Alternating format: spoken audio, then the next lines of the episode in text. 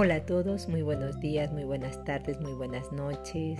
Desde cualquier punto que te encuentres, te deseo la mayor de las bendiciones, la mayor de las fortalezas que puedas hacer en tu vida. Así que seguimos aprendiendo, seguimos recordando y continuamos con la lectura. Camino yo soy, camino de conciencia planetaria Antártida, 22 de diciembre del 2020.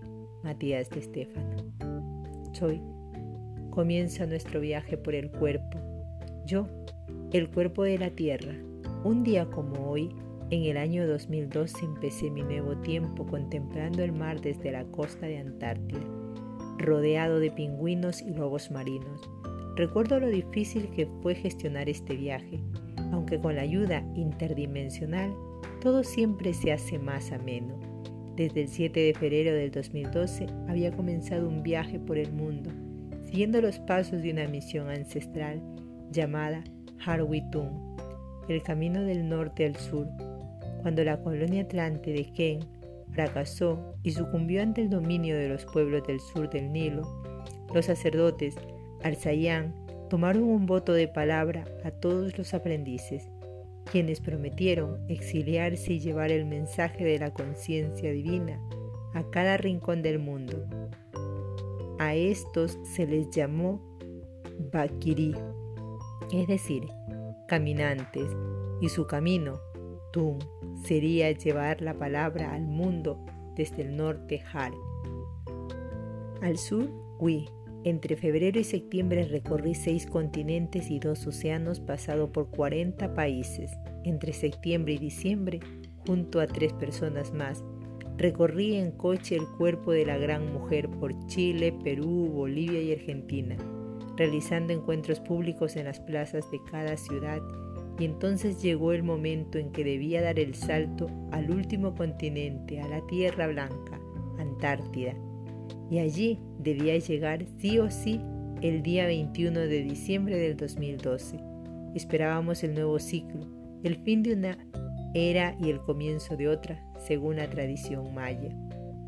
Soy lo que no sabías en aquel entonces es que lo que estabas viviendo era una práctica para lo que estás viviendo ahora. Yo, sí, ahora lo puedo ver por aquel entonces cada paso era improvisado y por lo tanto había relegado en otro la responsabilidad de conseguir la manera en que yo podía llegar a la Antártida.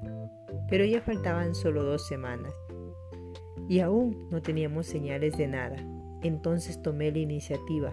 Era mi responsabilidad y así lo hice. Mientras conducíamos a la Patagonia, camino a, Ushua, llamé a una empresa chilena que se dedicaba a hacer vuelos charter a la península antártida. Les dije, tengo que ir allí sí o sí el 21 de diciembre. Me dijeron que era imposible, pues había un vuelo el día 19 que regresaba el 20, y por ello no salían más hasta después de Navidad, pero insistí preguntando si era posible que al llegar el 20 se prepararan para un vuelo rápido el día 21 ida y vuelta.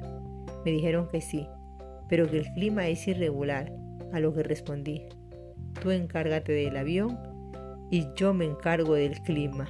Claramente, debe haber pensado que estaba loco. ¿Cuánto cuesta? pregunté. Y me dijo, 30 mil dólares. A lo que dije, ok, resérvamelo. En dos días te hago el primer depósito. Todos me miraron como si hubiera perdido el juicio dije, ahora necesito conseguir 30 mil dólares. Soy. Todo siempre está pagado en el universo. Solo hay que saber a quién preguntar. El dinero es energía. Y si mueves la energía correctamente, los recursos estarán allí. Yo. Y así fue. En una tarde aparecieron todas las personas que pagarían el avión en el cual seis personas, tres mujeres y tres hombres, iríamos a la isla Rey Jorge. Un amigo desde Chile hizo los primeros pagos y ya estaba todo listo, pero muchas cosas pasaron en el medio. En todo el camino me dispuse a entregar unas llaves de cobre, Lastoway lumbar, como una ofrenda a la tierra. Un artesano de Córdoba había tomado la misión de realizarlas, pero ésta había sido escondida. El cerrajero se había enamorado de la llave, pues fue la primera y más poderosa en forjarse. Entonces la ocultó para que yo nunca sepa sobre ella, pero lo hice. Podía sentirla escondida en las montañas, así que tuve que convencerle de que esa llave no era mía ni suya, era de la Antártida y que había que entregarla allí, y si no lo aceptaba, tal vez él mismo debía hacerlo. Así que lo traje conmigo al sur, pero su avión se rompió en el Calafate, donde suelen hacer una parada técnica, y no llegaría tiempo para nuestra salida hacia Chile. Mientras esto sucedía, el aeropuerto de Ushuaia había cerrado así como todos los navíos que conectaban Argentina con Chile por el estrecho de Beagle. Por lo tanto, tuvimos que contratar un helicóptero que nos llevó hasta el otro lado. Además, debíamos convencer al cerrajero de soltar la llave para que un piloto nos las trajera hasta Ushuaia, a pedido de uno de los dueños de aeropuertos a quien conseguimos convencer que nos ayude pero también tuve que convencer al piloto chileno de que nos pasara a buscar por el aeropuerto de Puerto Williams ya que no había forma de llegar a Punta Arena.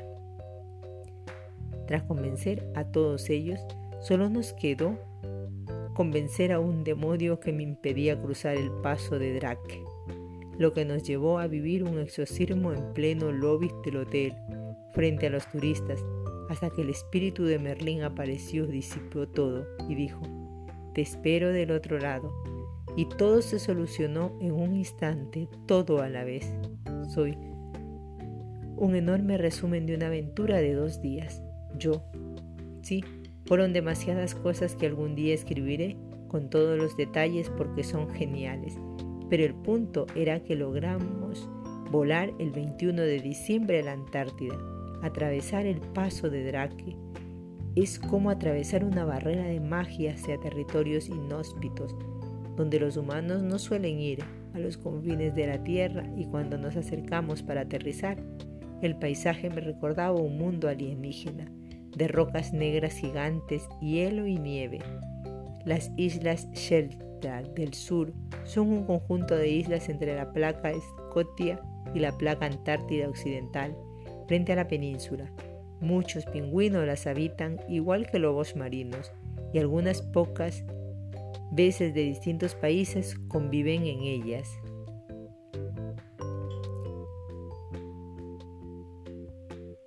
Al aterrizar, sentí que una de las emociones más grandes de mi vida, pues pisé uno de los sitios que pocos pueden pisar en el mundo. El aire fresco es como en ningún otro sitio pues no solo está libre de contaminación, sino que también de humanos y pensamientos. Podía sentir al caminar por allí como la mente era libre. El exceso de oxígeno que genera ozono allí es mucho más gruesa y activa, haciendo que nos sobre oxigenáramos, lo que nos hacía reír con mayor intensidad.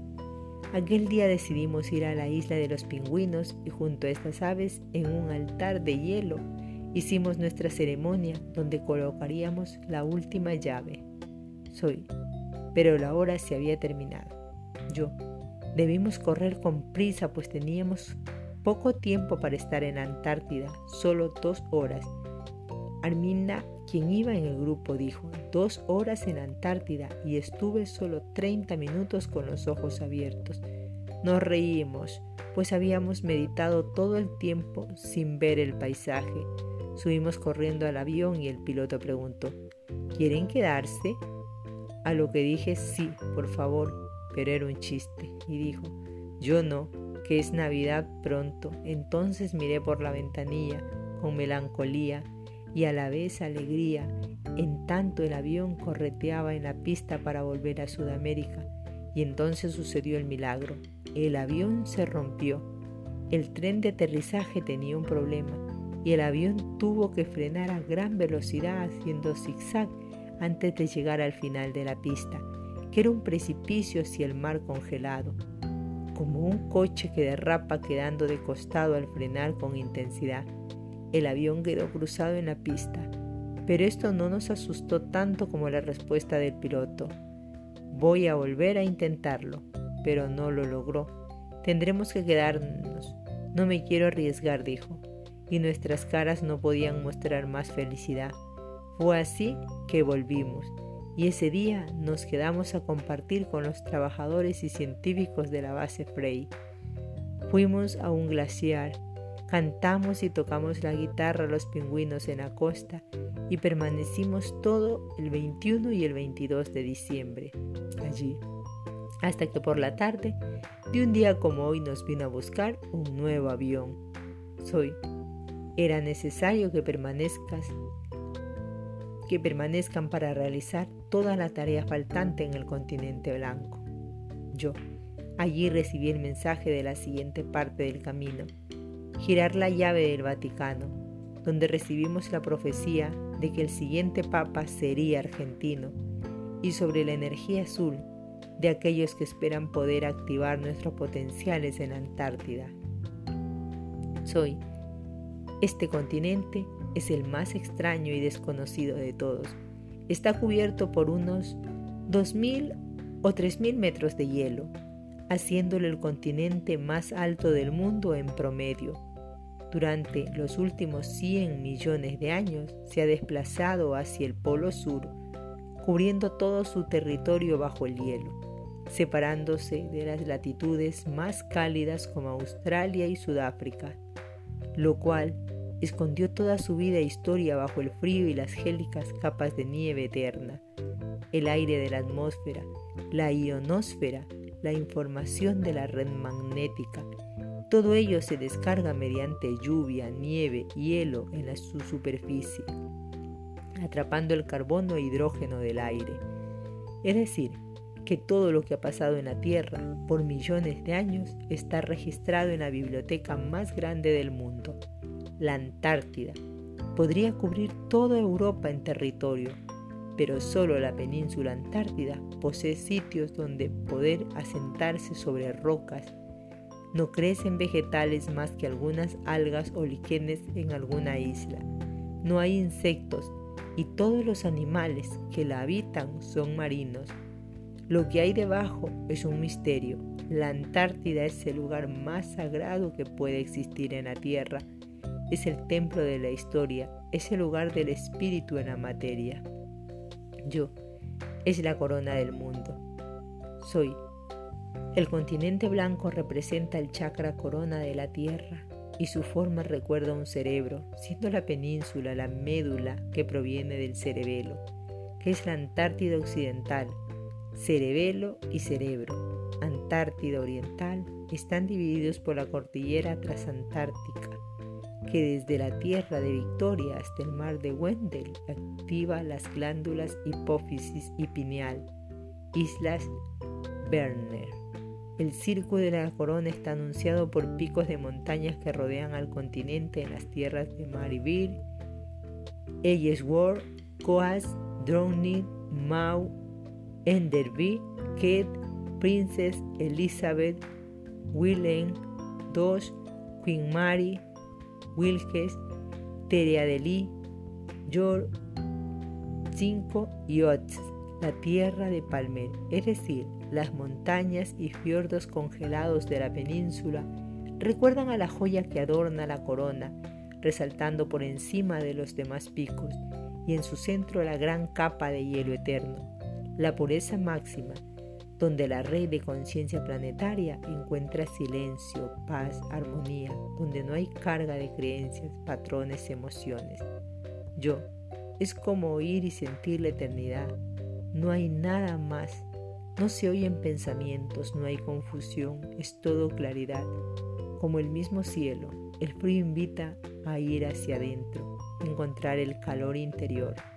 La Antártida es donde me sentí en paz y felicidad eterna. Por primera vez en toda mi vida pude sentir que estaba en el cosmos, en la gran biblioteca de la Calle Universal, donde de haber tanta información no había nada que esperar. solo silencio y libertad. Soy. Reconocerás entonces que la Antártida es la corona del cuerpo físico del mundo, y para coronarte en este nuevo mundo, debes reconocerle como tu rey y reina. Yo, cuando pisamos la isla, Rey Jorge sentí que era muy adecuado, que justo este lugar me recordase la coronación, pero luego vi que todas las regiones antárticas son nombradas por reyes nórdicos o sajones, o al menos en su mayoría, es decir, que las coronas del Antártico coronan al Antártico. Soy Antártico proviene del griego anti, opuesto, y artos, oso, ya que para los antiguos el norte estaba bajo la constelación de la Osa Mayor, y por lo tanto el sitio opuesto a ese norte y, Osea y Osa sería el sur. Este continente especial es la puerta a todas las conciencias y la unión de todas sus historias, narrando también su futuro. Conectarse a la Antártida es conectarse a la verdadera coronación del mundo. La pregunta es si estamos dispuestos a ser el mundo y a ser reyes y reinas. Yo, hoy en la pirámide apareció Melquisedec, el rey de la justicia. Me dijo, la vara del rey es su eje de coherencia. Un rey no posee poder si no la ha encontrado dentro. Por ello, Ahora estás dejando de ser oruga para volar como mariposa. Esta es la transformación del poder inconsciente al poder consciente. Me hizo arrodillarme ante él y me colocó una corona helada como la forma de la Antártida con su península en la frente apuntando hacia arriba. Como la cruz del eje, la joya, sentí cansancio pero pureza. Sentí que mi mente se refrescaba, se liberaba. Soy la coronación del Rey Nuevo Mundo. Así comienza este nuevo ciclo. Yo, el Rey, es el ser, el eje de la esencia. Soy, pero solo serán coronados por la tierra aquellos que reconozcan la responsabilidad de ser coronado. Tomaste tu responsabilidad y ahora has recibido los atributos ungidos por el eje del mundo.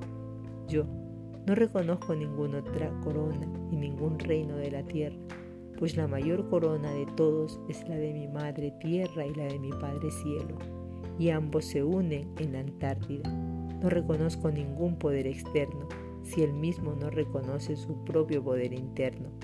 Soy el reino de los cielos es de aquellos que recuerdan que el rey es el eje y el eje del mundo es el Ártico y el Antártico yo.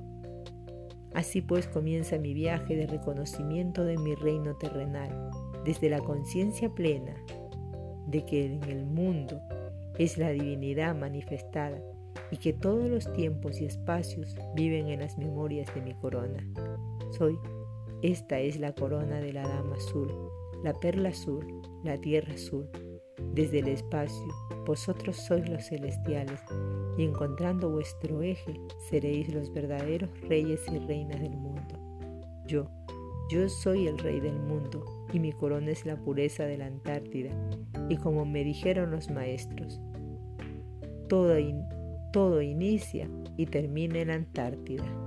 Soy, ya estás listo para volver a casa, ya puedes volar. Este tema nos recuerda pues a la Antártida, un espacio pues se ve que no todos pueden llegar, así que vamos aprendiendo algo más cada día. Y con esto nos despedimos. Nos escuchamos en un siguiente posteo. Namaste.